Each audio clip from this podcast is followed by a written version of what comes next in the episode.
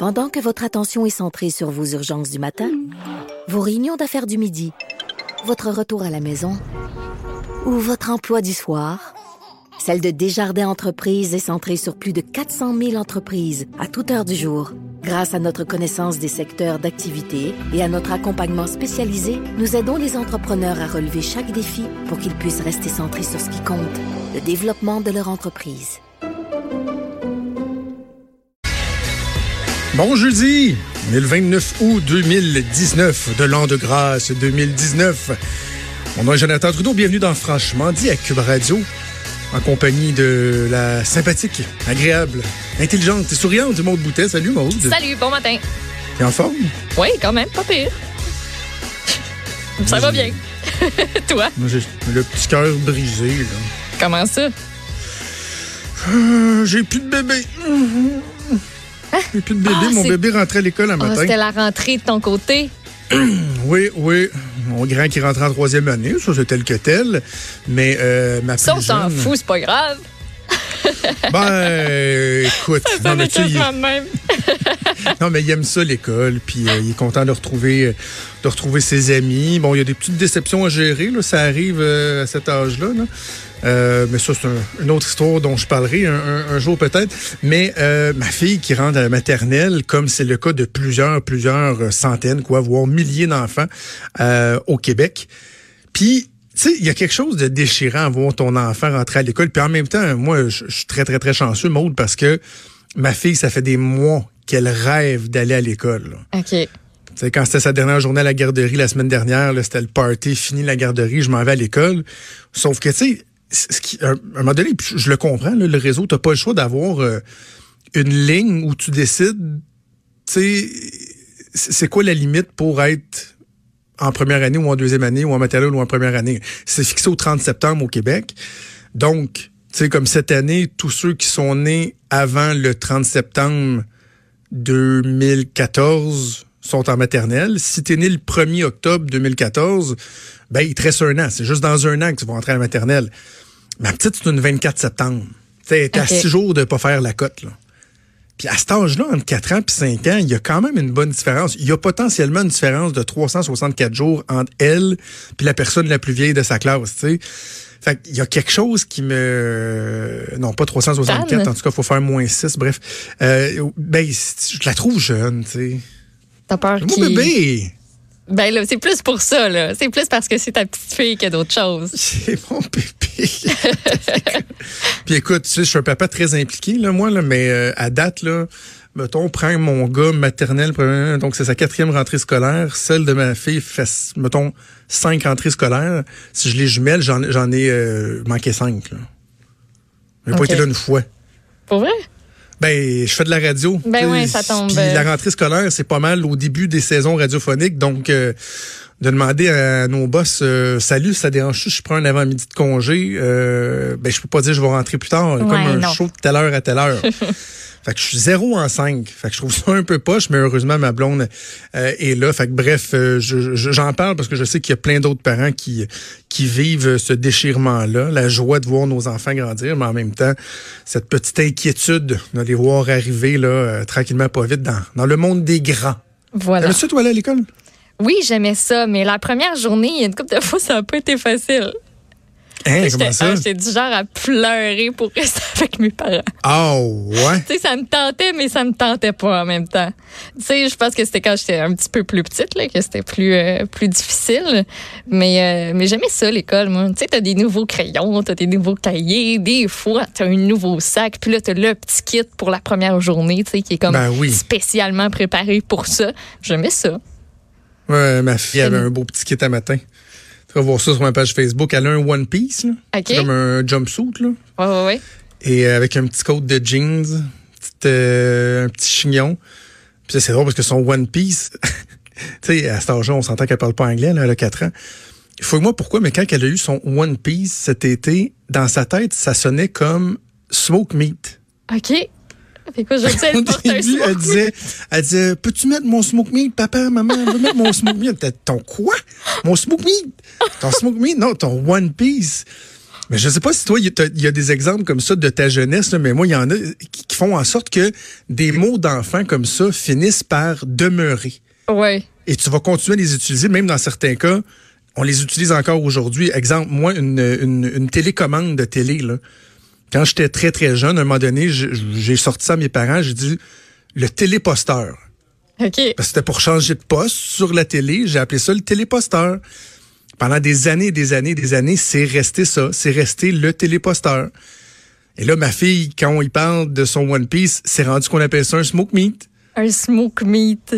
C'est la fois qui a vraiment pas rapport. Un smooth meat? Mélange entre un smoothie et un smoke meat. Smooth meat. OK. Fait que là, on lui a dit à un moment donné, euh, parce qu'on a niaisé toutes les textos, il a dit, tu sais que c'est pas le vrai terme, là. Faut pas que tu dises à quelqu'un que tu mets ton smoke meat. Euh, autre exemple, mon gars, à un moment donné, nous avait lâché quand il avait trois ans. Le fromage en grains. On appelle ça du fromage euh, en crotte aussi. Oui. Ben lui, il appelait ça du fromage crotté. donne moins le goût de le manger. Fait que c'est hein. resté. Nous autres, quand on achète du fromage en grains, c'est du. Puis tu sais, on le dit même pas en joke, là. Hey, veux-tu veux sortir le fromage crotté du frigidaire?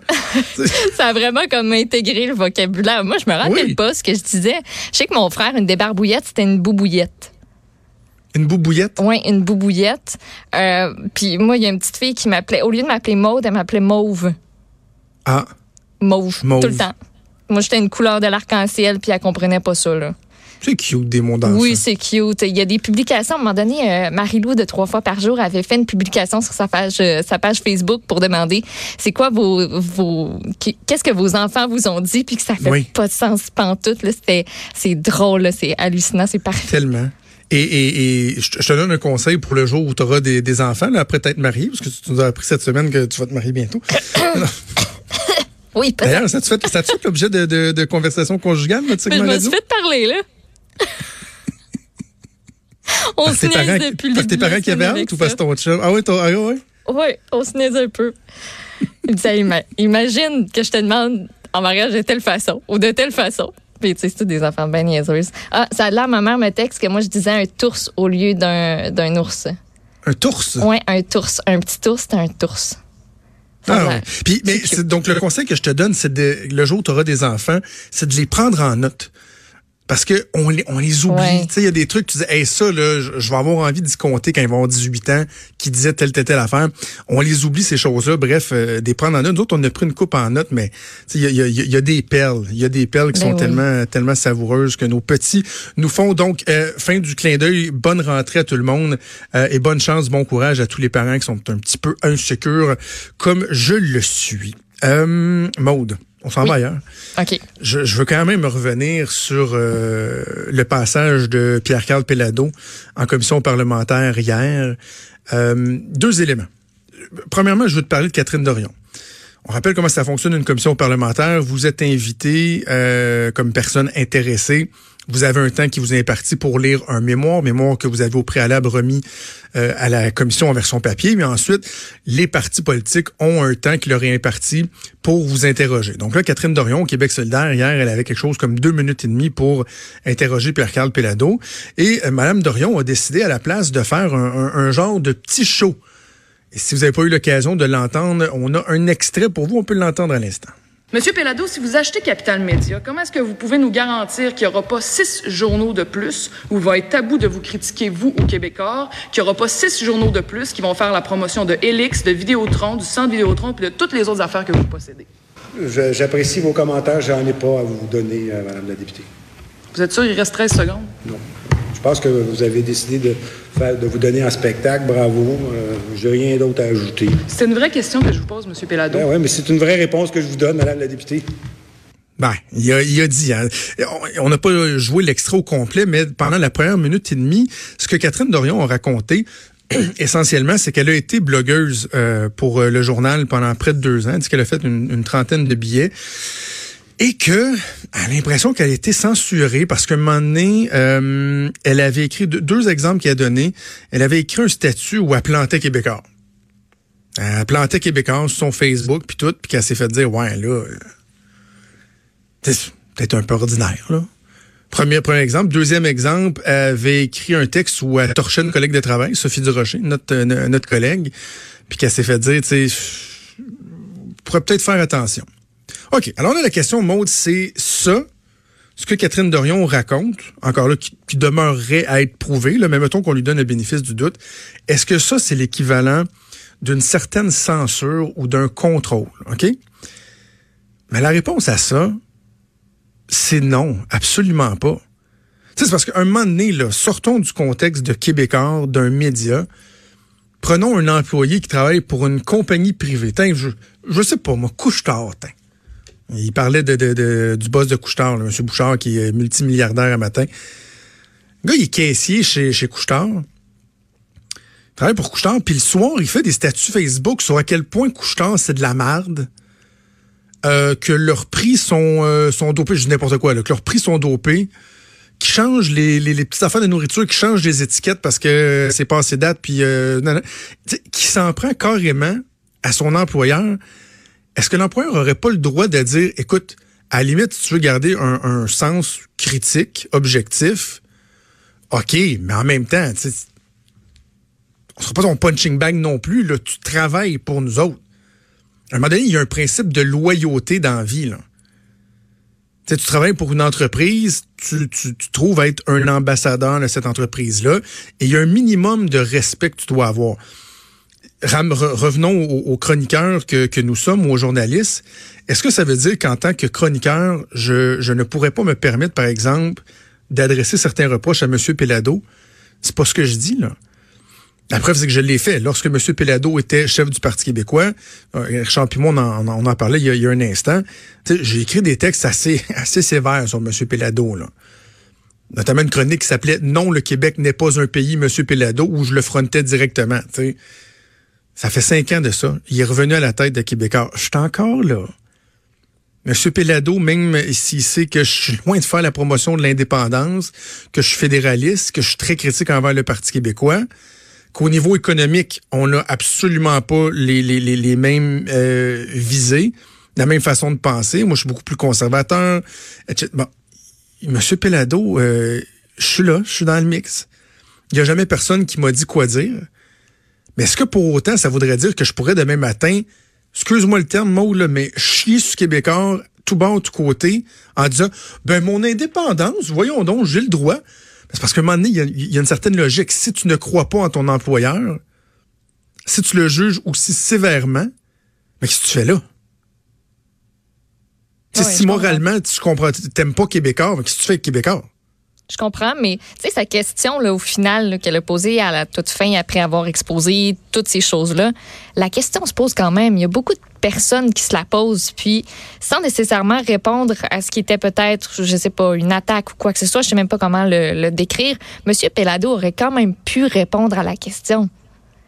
Tu sais, ben, juste dire non, ça se passera pas ou me semble. Moi, en tout cas, je, je sais pas, j'aurais préféré entendre ça que, que, que ce qui a été dit. Mais en même temps, Maude, si tu prends en considération qu'elle a 2 minutes 45 secondes, que pendant 2 minutes 30, elle essaie de dépeindre ses médias comme étant des médias de censure de ses artisans, puis dans les 15 dernières secondes, elle pose une question, puis qu'il y a 13 secondes pour répondre, parce que lui aussi, là, sa réponse doit rentrer dans le temps qui est imparti. Là.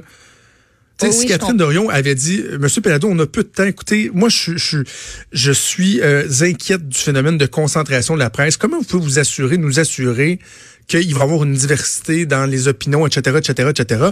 Pas mal certain que M. Pelado aurait pris le temps de, de, de répondre. Oui, oui, je comprends. Puis je suis. Mais d'y aller d'une attaque full frontal de même, tu sais, je veux dire, tu, tu, tu te magasines un pas de réponse. Là.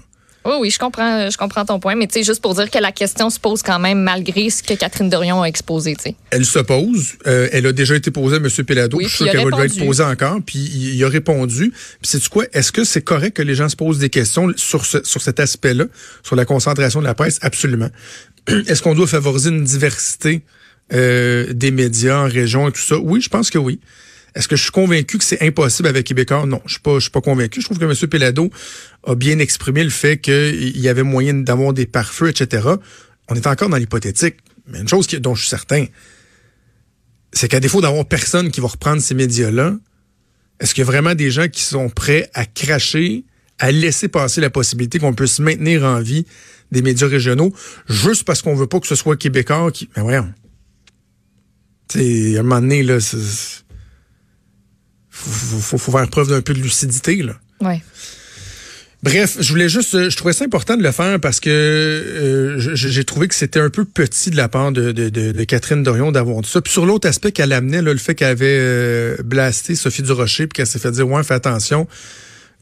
Quand tes collègues dans un même média, là, il y a une façon de dire les choses. Moi, je pense que tout peut se dire, mais il y a une façon de dire les choses. Je vais te donner un exemple. Je n'aimerais pas la personne, là, mais moi au printemps, il y a un, un blogueur du journal qui, en réaction à une chronique euh, que j'avais faite, qui avait soulevé une certaine polémique, m'a répondu, mais me visait dans son texte, me nommait, mais euh, me blastait solide. Là. Genre raccourci intellectuel, euh, comme si j'étais un, espèce d'imbécile. Je veux pas aimer ça. Je l'ai fait savoir. Veux pas réclamer sa tête. Le gars est encore là, puis tout ça, mais j'ai fait savoir que je m'excuse. Mais moi, quand je suis pas d'accord avec José Legault ou avec euh, Michel Girard, où, ça va m'arriver de répondre, d'écrire, ou avec Mathieu Bock-Côté, mais je garde en tête qu'on travaille dans la même boîte. là. Il y a moyen de dire les choses sans tomber dans l'insulte et la facilité. Donc, tu sais, est-ce que ça, c'est de la censure de pas planter à, tour de bras ton employeur et de respecter tes collègues? Non. C'est ce qu'on appelle dans dans ma tête du common sense, un, un sens minimal de loyauté. Je pense que c'est juste normal. Et là, de là, ils vont des, de la censure et tout ça. Euh, je suis loin d'être d'accord. Bref, on va y revenir tantôt. Ça se poursuit aujourd'hui, cette fameuse commission parlementaire sur euh, l'avenir des médias. D'autres personnes qui vont être là pour se faire entendre. On fera le tour euh, de ça ensemble un peu plus tard. On va faire une pause et on revient dans quelques instants. Vous écoutez Franchement dit.